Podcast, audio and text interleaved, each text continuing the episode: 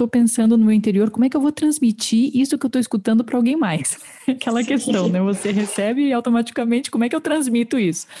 E sempre fiz isso, ainda que era em tempos de carta, é, enfim.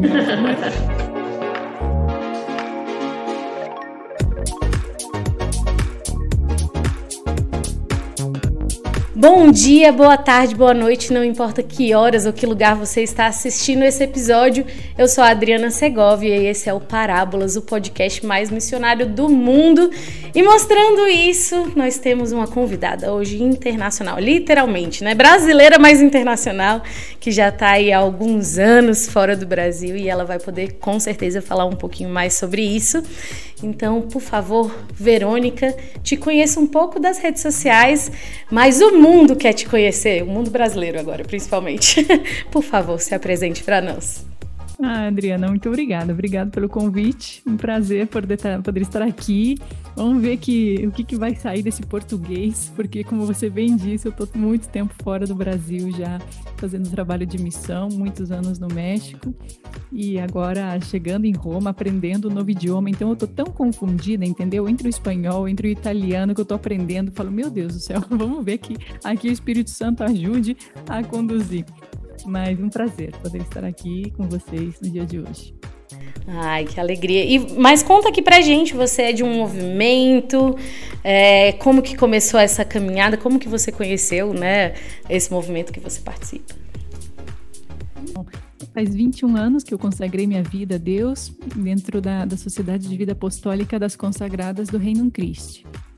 Então, é, sou laica consagrada e trabalhando sempre com jovens, acompanhando na direção espiritual, trabalhando na é, acompanhamento em retiro, dando formação, mas realmente é uma vocação que o Senhor revelou no seu momento, porque eu nunca na minha vida pensei, imaginei a possibilidade remota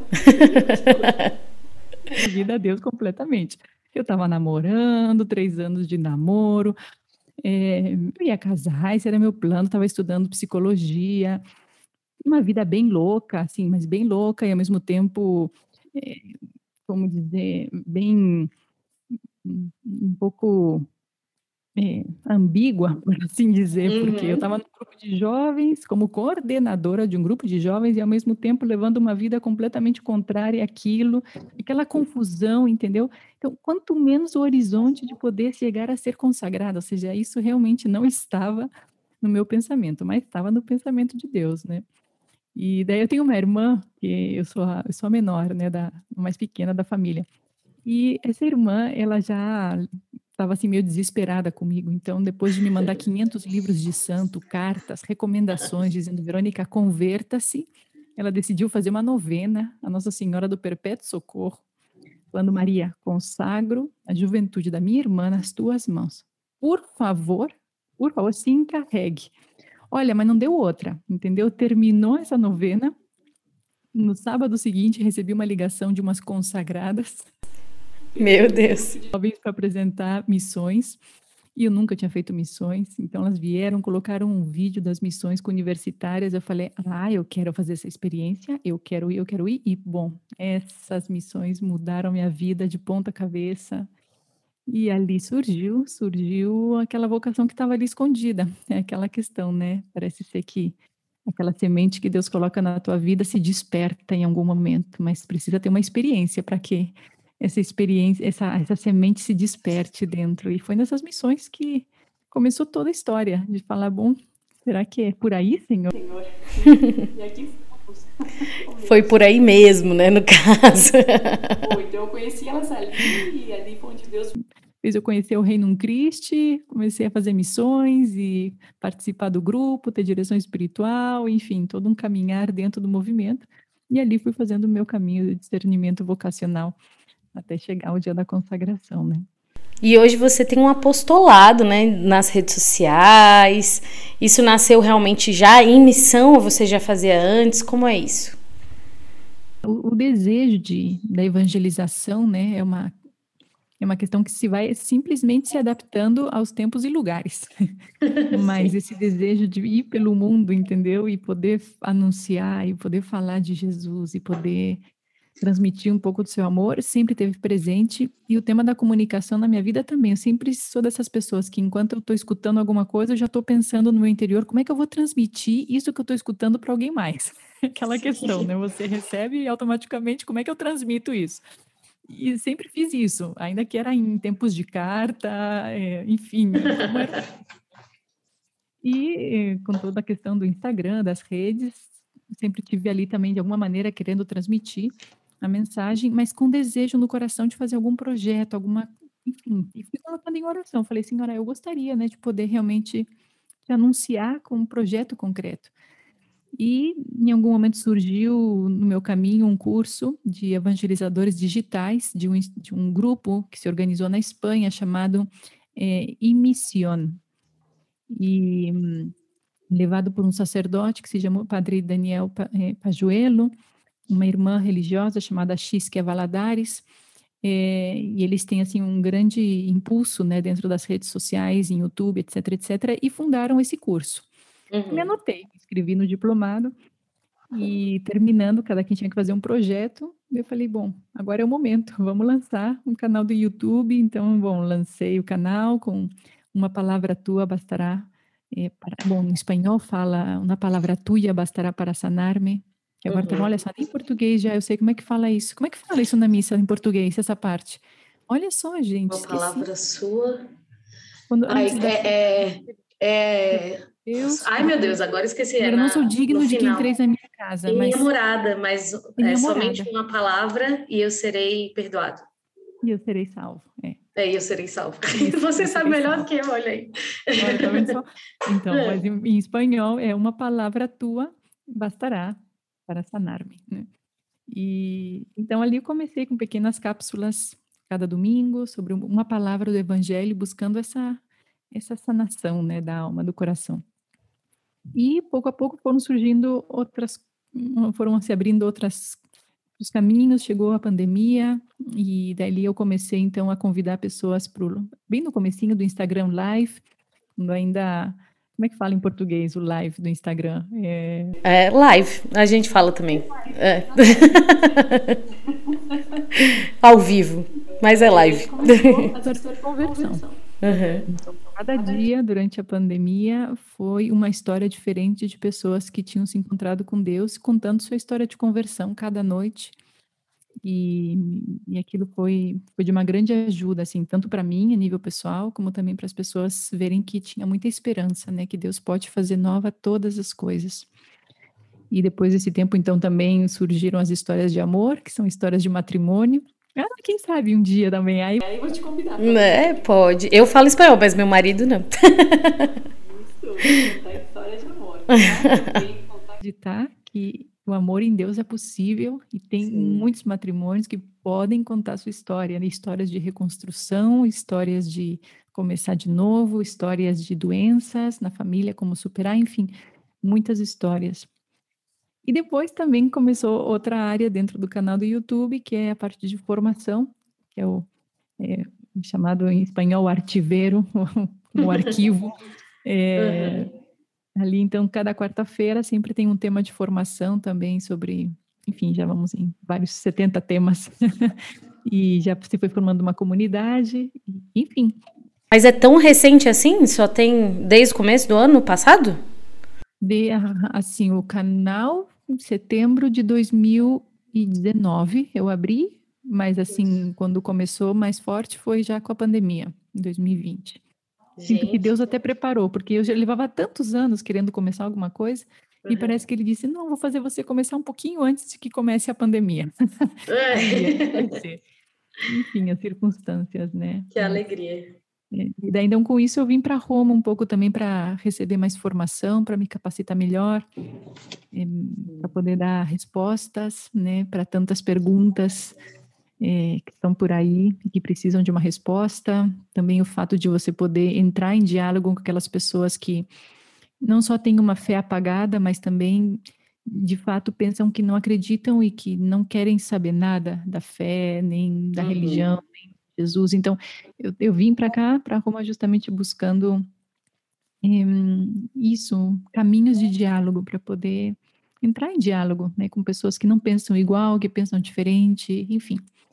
Também fazer esse caminho, né, que a igreja também precisa acompanhar esses novos os lugares de evangelização. Com certeza, com certeza. E virou assim quase que o único lugar durante o, principalmente no começo da pandemia, né, que ninguém sabia o que, que ia acontecer.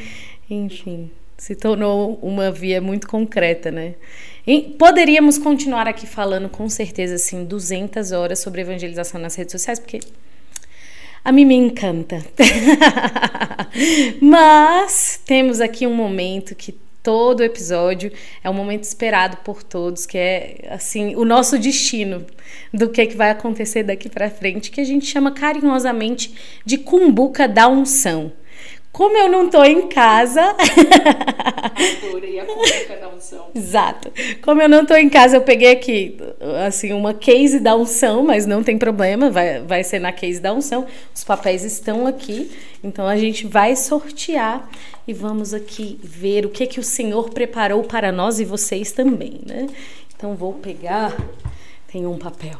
Tem um papel em mãos. Nossa, esse foi muito fácil. Acho que a gente pode dar o looping aqui do tema, que é amor de Deus. Ah, um, um, episódio fofo. Ah, o amor ah. de Deus. Não tão fofo, né? Porque você imaginar que o ápice do amor de Deus foi a cruz, então. Eu falar isso. Exato. Eu assim, verdade. É. Exatamente, mas enfim, que apaixona, que arde o nosso coração, que nos faz desejar a santidade, né? Então, por favor, Vera, eu vou começar aqui com a primeira pergunta. O amor de Deus na sua história. Como você conheceu, encontrou o amor de Deus? Então, esse amor de Deus, ele, é, como ele fala, não foram vocês que me buscaram, né? Fui eu quem escolheu vocês. Então, a iniciativa é dele, totalmente dele. Na minha vida foi assim foi ele que tomou essa iniciativa, assim, eu simplesmente você mais ou menos dar aquele primeiro sim, um pouco meio cego, né, que eu sinto que foi aquele sim nas missões que eu dei. E ali ele me seduziu, né? Foi realmente essa experiência que eu senti, seduziu meu coração. É, ele vai revelando, eu, eu sinto assim que ele foi revelando uma verdadeira identidade dentro de mim, que estava ali escondida, né? E é, e, e dentro de um contexto onde eu me sentia profundamente miséria, onde eu me sentia profundamente pecado, né? Foi assim, um banho de misericórdia é, nesse contexto, né? porque justamente eu fui de missões, mas quando eu estava levando uma vida completamente incongruente nesse sentido. E ali ele me colocou sandálias novas nos pés, me colocou um anel no dedo, né? E mostrou que eu era algo mais que aquilo que eu imaginava que eu era, porque naquele momento eu pensava assim que eu era um lixinho, um lixinho, né? E de repente ele mostra algo falando não, você é minha filha muito amada, né? muito amada e não só isso, eu preciso de você, é um pouco a experiência de Pedro, né? Quando esse Pedro que chega justamente depois ali daquelas três negações, né? E eles vão caminhando ali no lado daquele lago maravilhoso e a pergunta no final é essa: Pedro, me amas? Pedro, me amas? E não só quer saber o amor, mas também quer confiar uma missão. Então, para mim, essa experiência de sentir esse amor incondicional e essa confiança de parte de Deus em mim, apesar da minha história, né, e sentir seu perdão e sentir que Ele estava realmente rasgando uma folha da minha vida e me dando uma nova oportunidade, dizendo: quer começar de novo, né? E com um horizonte tão amplo, além disso, né, tão tão, tão maravilhoso, né? Seguindo ele. Enfim, é, eu sinto assim que ele roubou, roubou realmente meu coração. É aquela experiência de Maria Madalena, eu me sinto muito identificada com ela.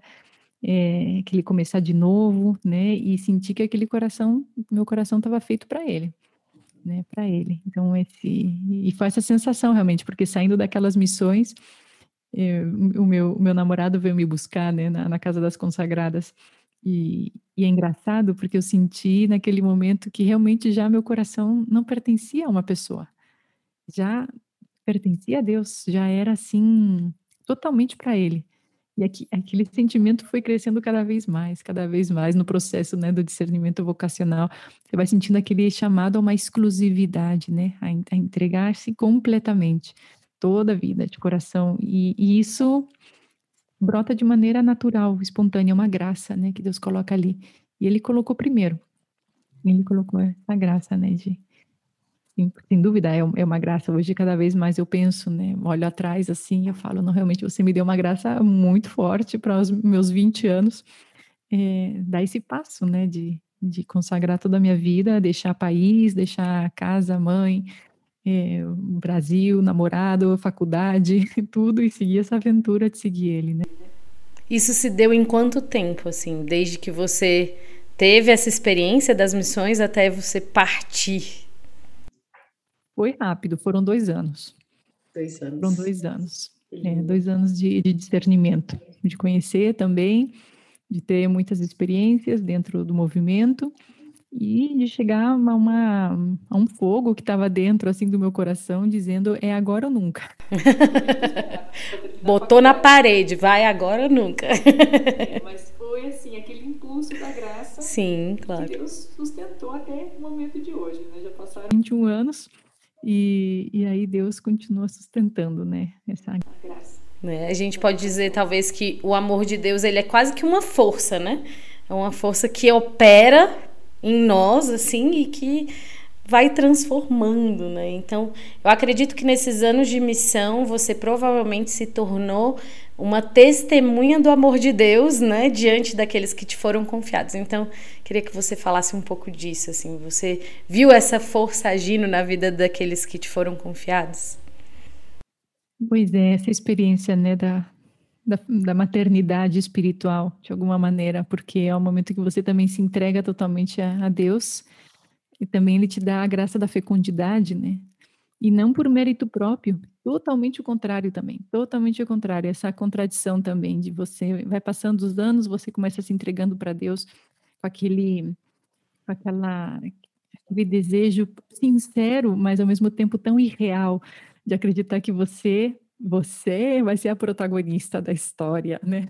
Uhum. É, é, muito inconsciente, mas isso acontece nos primeiros anos. Né? Você pensa assim, ah, eu vou dar minha vida por ti, Senhor, como Pedro, Senhor, eu darei minha vida por ti. Ah, sim, darás a vida por mim, já verás. E realmente assim, quando começa a cruz, a sombra da cruz... se fosse só três vezes, né, que a gente nega, tava até fácil. Só três, mas são muitas mais, muitas sim. mais. Logo você vai experimentando essa contradição, dizer, não é, é não corresponde a graça que eu vejo que Deus faz nas almas com aquilo que eu estou vivendo dentro, interiormente. Sim, e parece, né? E acho que toda pessoa que segue o Senhor entende disso que eu estou falando. Sim. Assim, a gente se sente bem lixinho, bem lixinho. E quanto mais lixinho a gente se sente, Deus faz mais coisas. Você fala, não, mas não dá para entender, entendeu? Como assim? Essa debilidade tão grande e claro, é aquela questão, é para que você se dê conta que sou eu mesmo, entendeu? Que não é você, criaturinha, sou eu. Você aqui não é protagonista, mas eu quero que é, você, é, que a graça passe por aí, né? Então essa experiência para mim é muito, é, para mim é um assombro, assim, é uma é um agradecimento muito grande a Deus, né? Mas tem momentos que é difícil, que é difícil, porque realmente é, você se sente naquela contradição, às vezes, de não estar tá poder, de não estar tá experimentando aquilo que você está também pregando, anunciando, porque às vezes também vem aquela prova na fé, aquela prova no sentimento, né? Que é normal e todo mundo vai passar, e é assim, né? E, e, no entanto, Deus vai passando, Ele vai agindo e vai purificando, né? Vai purificando. Para mim tem uma passagem da, das Sagradas Escrituras que me marcaram muito, bem no início da minha vocação, mas sempre ela está ali marcadinha na minha Bíblia, que está em Eclesiástico 2, que fala, se você vai se aproximar ao Senhor para servi-lo, assim, eu estou tentando traduzir, né? Mais ou menos assim, prepare-se para a prova, porque é no ouro, é, é no crisol, não sei como é que fala, bom, espero, é onde se prova o, no fogo, né, o, o ouro. E olhe atrás, ainda faz aquele convite, né? Olhe para gerações passadas e pergunte-se quem colocou toda a sua confiança no Senhor e foi e ficou decepcionado. Né? Quem? Então, realmente é, é assim, é, a gente começa a seguir o Senhor, a cruz começa a acompanhar mas é, é uma purificação também fecunda, né? Fecunda. Com certeza. É, e aí, é, os frutos desse amor, o que que você hoje considera aí na sua vida é, missionária, né, dentro do reino Cristo, quais foram os frutos? Porque o amor é sempre fecundo, né? Já a, a, a, partir do amor humano, a gente consegue ver isso concretamente com os filhos de um casal, mas na vida de uma celibatária, eu tenho certeza que esse amor também é muito fecundo. Então, dê o testemunho dessa fecundidade do amor. Olha, realmente, os frutos só, só Deus, realmente, assim. Realmente, só Deus sabe. É, ainda que para mim me dá muita alegria no coração, por exemplo, ver hum, jovens, né, que eu comecei a acompanhar desde os seus 14, 15 anos, direção espiritual, depois de direção espiritual, e agora poder ver elas já como mães de família e vendo elas passando aqueles valores, né, é, aquela fé que aprenderam na sua adolescência, na sua juventude, passando para os seus filhos. Ah, para mim isso é uma alegria, entendeu? Poder ver isso é uma alegria enorme, enorme, enorme. Mas como também muito do nosso trabalho não é fixo, não é só num lugar. Sim. Eu passei por muitos lugares. Então, realmente, você vai passando, você vai semeando, mas os frutos você não vê, né? fica naquela fé, né? Mais ou menos, você sabe, bom, por ali passou. E, e, de repente, depois de muitos anos, você recebe né, aquela carta, aquela mensagem e, que te afirma, mas em alguns momentos nada mais assim. É quando, especialmente a mim, me acontece muito quando eu estou assim, bem brava mesmo, assim, com Jesus, assim, que eu estou falando, mas em que momento me deixei seduzir, assim como Jeremias, né? Me seduziste, Senhor, eu me deixei seduzir. Em que momento isso aconteceu? E naquele momento chega assim aquela, aquele carinho, entendeu? De parte do Senhor, daquela pessoa que fazem 10 anos, passou pela tua vida e de repente te escreve aquela mensagem, você fala, ai Senhor, obrigada. Mas cada vez mais é, é, aquele, é aquele fruto desde a fé que você sabe que o Senhor está lançando suas sementes, né? E isso é o mais importante. Sabendo que essa palavra vai e você não sabe aonde é semeada, né? Exato. E é um ato de fé, né? Sempre. Porque é, de gratuidade também, né? Então você está ali lançando. Não, não sei o que que virá, né? Mas você continua ali lançando com fé. Né, de que de fato os corações vão, vão ser transformados, né? Isso é muito bonito. É, e aí, o amor ele precisa ser alimentado, né? Então, como que você alimenta esse amor? então, né? Eu acho que aí Primeiro, para mim, a fonte principal é, é, a Eucaristia, porque ele é a vida, é a vida do, do batizado, ele é a vida do apóstolo, a, a vida da, do evangelizador, né? Então, para mim, a Eucaristia é meu centro, ali gira tudo em torno a isso. Depois a palavra, né? A palavra que nutre, que alimenta, que sustenta, que é nova, que é diferente cada vez, né? Que dá fruto ao seu tempo. É, então, a oração, né, através da, da palavra. E para mim, Nossa Senhora é muito importante. Aqui eu tenho ela atrás. Ela, para mim, é porto seguro, ela, para mim, é. Nossa, ela é minha mãe mesmo, assim, mãe nesse caminho. E ela tem me levado da mão, e ela me leva para Jesus, Jesus me leva para ela, e assim a gente vai. É aquela amizade bem bonita, assim. Eu gosto muito de Maria. Realmente, é, a ela eu devo muito, muito, muito. Mas eu acho que é isso: os sacramentos, né, a oração e Nossa Senhora. Amém. E a comunidade. Muito importante para mim. É, também um ponto importante na minha vida é minha comunidade de consagradas. Nós vivemos juntas e para mim sempre elas têm sido irmãs, companheiras de caminho, boas samaritanas. É, eu agradeço muito a comunidade, muito, muito mesmo. Um dom na minha vida. É, eu também posso dizer que eu não saberia viver sem a minha comunidade. né? é, tão, é um consolo tão grande você saber que talvez um dia eu não vou estar tão bem, mas tem aquela pessoa que está ali melhor do que eu, ela me carrega quase que no colo, né, para que eu vá amar a Deus, né, me mostrando o caminho. Lembra, é para cá.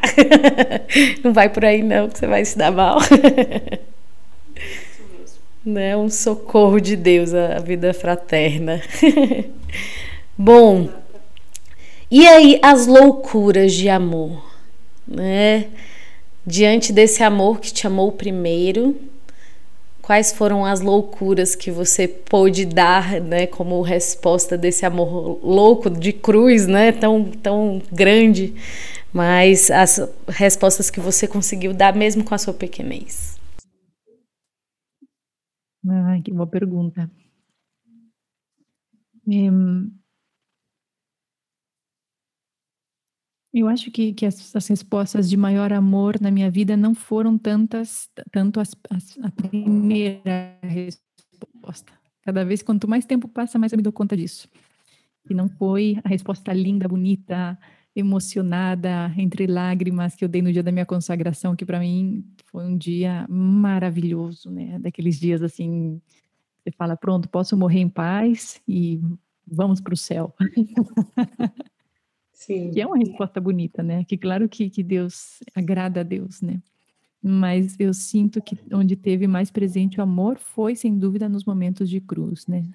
E dentro do meu movimento, infelizmente, sucederam muitos momentos de cruz, né? A gente tem uma história muito difícil com o fundador do nosso movimento, que infelizmente saiu com muitos escândalos dentro da igreja, uma tristeza, né? Uma questão de muita injustiça, de muita dor, onde muitas consagradas, muitos sacerdotes saíram, muitos membros do movimento saíram, e, e com toda a liberdade para fazer isso, né, pelo escândalo tão forte, que é uma realidade que infelizmente surgiu no nosso movimento, mas que também acontece em muitos outros, né. Sim. Infelizmente, é uma, é uma realidade muito dolorosa. E, e, eu sinto que ali, aquele momento assim de falar, e aí, né, saio, deixo isso, não deixo. Eu sinto que ali foi um momento assim de dar uma resposta renovada naquele amor em quem me amou primeiro e que me chamou, né? de pensar não foi o fundador que me chamou, não foi uma pessoa que me chamou, minha, minha vida consagrada é a Deus dentro da sua igreja. E pode fazer uma renovação, se pode fazer uma purificação através desse sim, né? Então, para mim foi uma opção importante. E a partir dali, muitas outras cruzes pessoas começaram a, a somar, que é a realidade da vida, quando a dor começa a tocar, quando você começa a escutar outras histórias, né? E, e começam a vir certas decepções humanas que são tão difíceis no núcleo da, igre da igreja. E as decepções humanas vão existir sempre.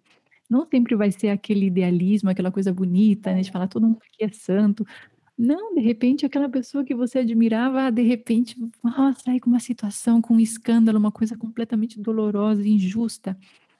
E aquilo te revolta, e aquilo faz pensar, mas por quê? E por que Deus permitiu? E nessa luta, que são lutas importantes na nossa fé, né? Que Deus permite que a gente lute também e no sentido coloque nossas luvas, né, para fazer um bom boxe assim às vezes com Deus. Sim. E ele deixa, ele deixa a gente fazer isso, porque ele sabe que ali tem um crescimento na nossa fé, né? E a gente volta a renovar a nossa opção muito mais purificada que aquele primeiro sim, onde tudo era lindo, onde ninguém falhava, onde todo mundo era santo, onde não tinha nenhum erro, tudo era perfeito, né? E tudo isso parecia que esse castelo vai caindo, mas é tão necessário, é tão necessário para poder dar aquele aquele sim na fé, realmente, mas na fé em quem? Não nas pessoas, naquela fé real a Deus, que é aquele que está acima de tudo, né? Que é o justo, que é o santo, que é o, aquele que não falha, né? Então, eu acho que tem sido essas experiências, experiências de dor, experiências de decepções, experiências de cruzes, que foram importantíssimas para fazer o meu sim cada vez mais e mais sincero, né? Eu sinto que tem muito caminho pela frente, mas eu agradeço. Eu sinto que são esses momentos assim que naquele momento a gente sofre um pouquinho, mas quando passa, fala é, é por aí. Os caminhos de Deus não são nossos caminhos, né? Mas ele tira muitas graças e, e enfim, desses momentos. É, com certeza. E, e vai deixando, eu acho que também o nosso sim cada vez mais autêntico, né? E não as emoções elas passam, né? Sempre, sempre passam. Elas são importantes, claro, né? Que talvez a gente não fosse dar os primeiros passos, né? Com, com dificuldades tão grandes, né? Mas exatamente. É... No matrimônio também, Sim. Saber, matrimônio, puxa, né? Tem aquele, aquele início tão sincero, mas logo você vai tocar uma realidade e vai ter que existir aquele, aquele processo de voltar a fazer uma opção apesar das tuas debilidades, apesar das tuas misérias, apesar do teu pecado, né? Vai ter que existir aquela história de perdão, de reconciliação, e isso vai fazer aquele matrimônio muito mais real, muito mais verdadeiro, aquele amor muito mais provado, muito mais purificado, né? Mas esse é o amor verdadeiro, é que esse é, né? Não aquele caminho fácil de rosa, sem nenhuma espinha Sim. no caminho, não é o outro, e, e aquilo vai fazendo que seja realmente um ouro, aquele ouro purificado que vai saindo, mas daquele foguinho que tem que passar, né? Mas é um fogo de amor, é, não é uma coisa de negação, é um sim. Sempre é uma opção por um sim maior, por um amor maior. Não é o contrário, né? Sim. Não é pensar sempre na quais são as minhas opções verdadeiras que eu quero fazer na vida, né? Eu, eu acho muito lindo assim a, a teologia de, a teologia do corpo, né, de São João Paulo II, porque ele usa exatamente, né, o amor humano para nos explicar Deus, né, assim, o relacionamento do homem com Deus. E isso é, é muito lindo, porque de fato, se a gente pega o matrimônio e ali é aquilo que é o, o essencial, né, da, da vivência do matrimônio, nós não estamos para ser amados, né, mas para amar. E o nosso relacionamento com Deus deve ser da mesma forma. É claro que Deus nos ama, porque é, ele é amor, né? Não existe Deus sem o amor, né? Por mais que ele nos prove, a prova também é o amor de Deus, né? É exatamente porque ele nos conhece e sabe exatamente aí quais são as dimensões que nós precisamos crescer, amadurecer, né? Ele, mas também nós somos chamados a dar provas de amor a Deus, né? E isso é, realmente a gente precisa de uma certa maturidade, né? Por mais que às vezes um pouco inconsciente, né, no nosso começo de caminhada, a gente dê esses passos assim que comprometem completamente a nossa vida, né?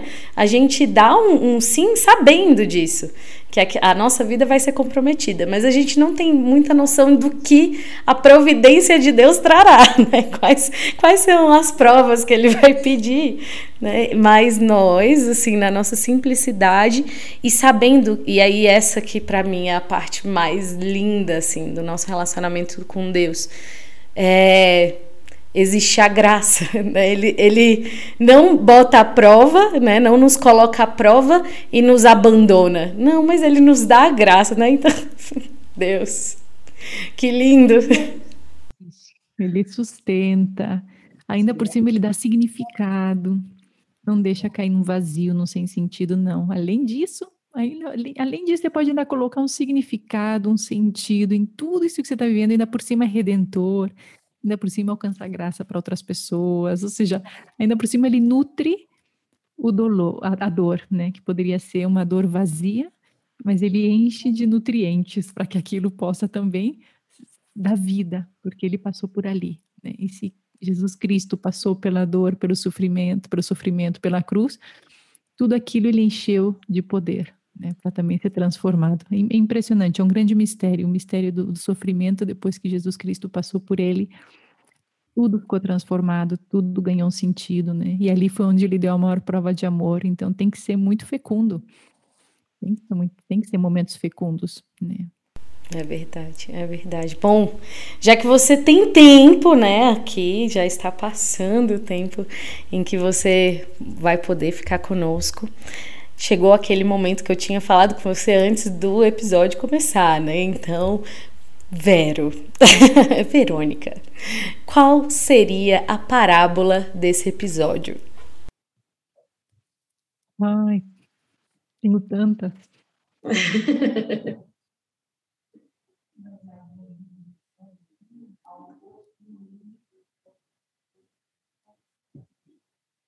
ah, sabe qual eu vou colocar? Hum.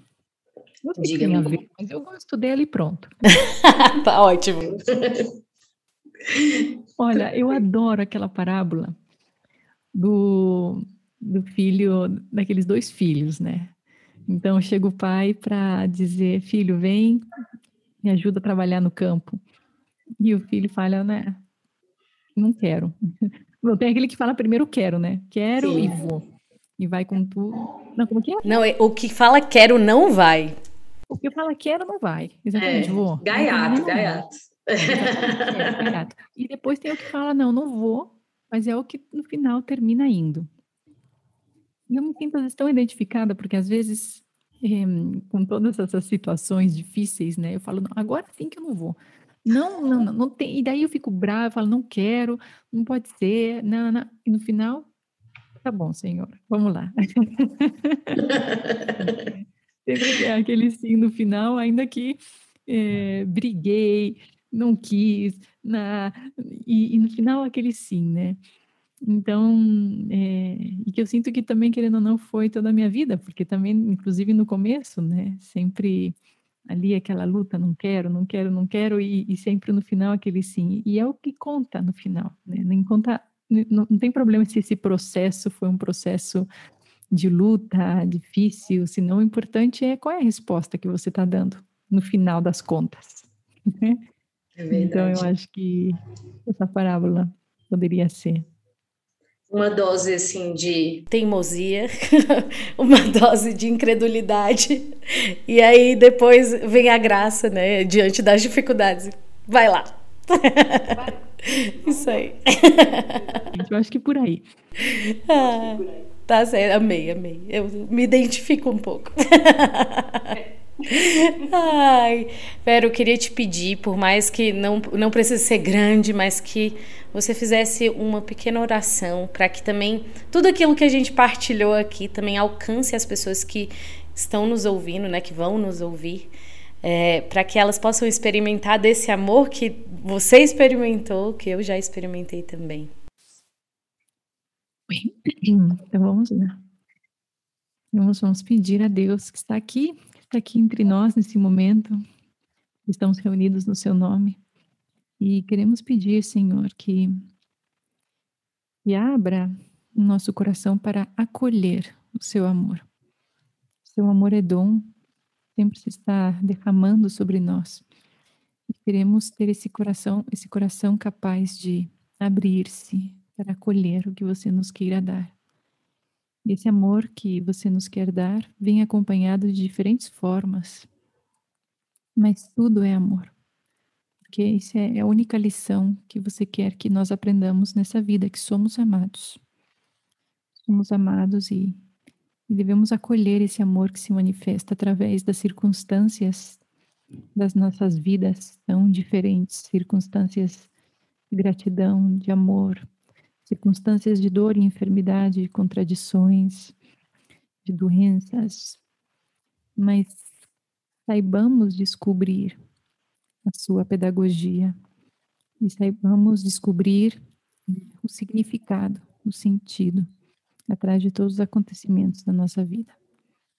E te pedimos, Senhor, a graça de poder sempre dizer sim, esse fiat de Nossa Senhora, um sim nos momentos de alegria, mas também aquele sim naqueles momentos é, onde também estamos ao pé da cruz, aquele sim no momento da transformação da água em vinho, esses momentos de alegria, o sim ao Espírito Santo, enfim, que saibamos dizer sempre sim nas diferentes circunstâncias da nossa vida. Que assim seja. Amém. Bendito seja Deus, que Ele nos ouça. É, Vero, eu queria que você indicasse para nós um livro, pode ser o livro que você quiser de, é, enfim, literatura, livro de receita, livro, enfim, livro de um santo, à vontade. Olha, eu vou recomendar para vocês um autor.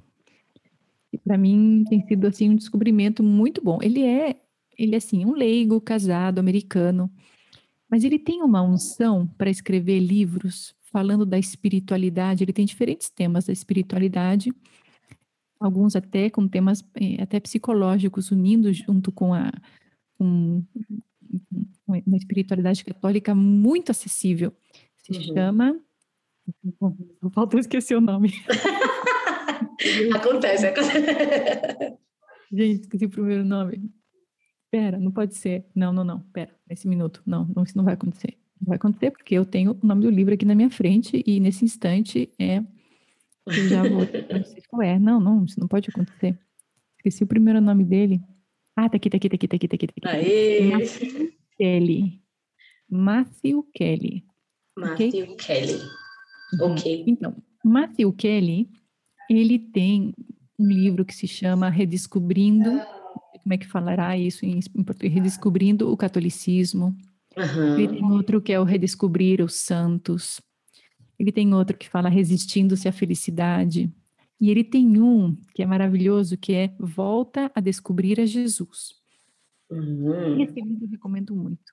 É, em espanhol é Vuelve a Descobrir a Jesus, mas tem em português, porque eu já vi que tem em ah. português os livros dele. Então, qualquer livro dele vale muito a pena ler. Tá certo, eu não conheço, vou atrás. Você é a primeira a seguir a recomendação. Porque ele, ele, é prático, ele é concreto, entendeu? Então ele não fica numa, numa questão muito elevada, senão que ele aterriza para o dia a dia, conhecendo as dificuldades que a gente tem para poder fazer a vida de oração junto com o trabalho, junto com a família, e ele consegue conciliar essas duas coisas. Ah, ele tem um também que é sobre a oração na vida diária, que se chama Ao Ritmo da Vida. Ao ritmo uma coisa vida. assim, ao ritmo da vida. Uhum. Fazendo tradução, mas eu acho que em português, enfim, vocês coloquem ali os títulos. Pode deixar, eu vou colocar Matthew Kelly. E... vou atrás, se eu não achar, eu dou um jeito. Coloca em é espanhol, é não tem problema. É bom, é bom, é bom. Então, para mim, isso foi um, assim, um tesourinho que eu acabei de descobrir faz pouco tempo e tô feliz da vida com os livros dele. Passo para frente. Ai, que ótimo, que ótimo. E quem você gostaria de escutar aqui no Parábolas? Ai. ah, então, puxa vida. Isso é complicado porque, olha, o que eu tenho feito de entrevista com pessoas, mas todas elas falam espanhol, entendeu? Então, é... Mas tem um evangelizador que eu gosto muito dele. É, se chama Christian Huerta. Ele fala português. Christian Huerta. Eu não conheço. Se você puder me passar, assim, pelo menos o Instagram, alguma coisa dele. Se chama Semper Fiat. Semper Fiat. Semper Fiat. Uhum. E uhum. É, ele é evangelizador, ele é mexicano, mas ele mora na Califórnia é um missionário, é, é, um leigo também missionário, e eu sempre chamo ele assim como um João Batista da vida, ele é bem profeta, então às vezes ele Uau. dá duro na cabeça, mas eu gosto, entendeu? Eu gosto assim, às vezes quando me puxam a orelha, sabe daqueles assim que às vezes puxam a orelha, e você fala, ah, então para de puxar a orelha, para de colocar o dedo na ferida, hum, vai lá e puxa, vai lá, então ele é bem exigente assim, entendeu? Uhum. Eu gosto, eu gosto. É, é, pedra de contradição, em alguns, porque falam, ah, mas é, porque incomoda, entendeu? Ai, mas eu gosto. Eu, eu, na verdade, eu não só gosto como preciso. Porque eu sou meio preguiçosa, então eu preciso que alguém me chacoalhe a alma, sabe? Chacoalha a alma. Ah, ele faz assim. Então ele tem uns retiros assim que ele dá, mas é duro, entendeu? Ele é assim, é, é duro. E então vocês podem buscar no canal do YouTube dele é, suas, mais que nada as pregações que ele dá.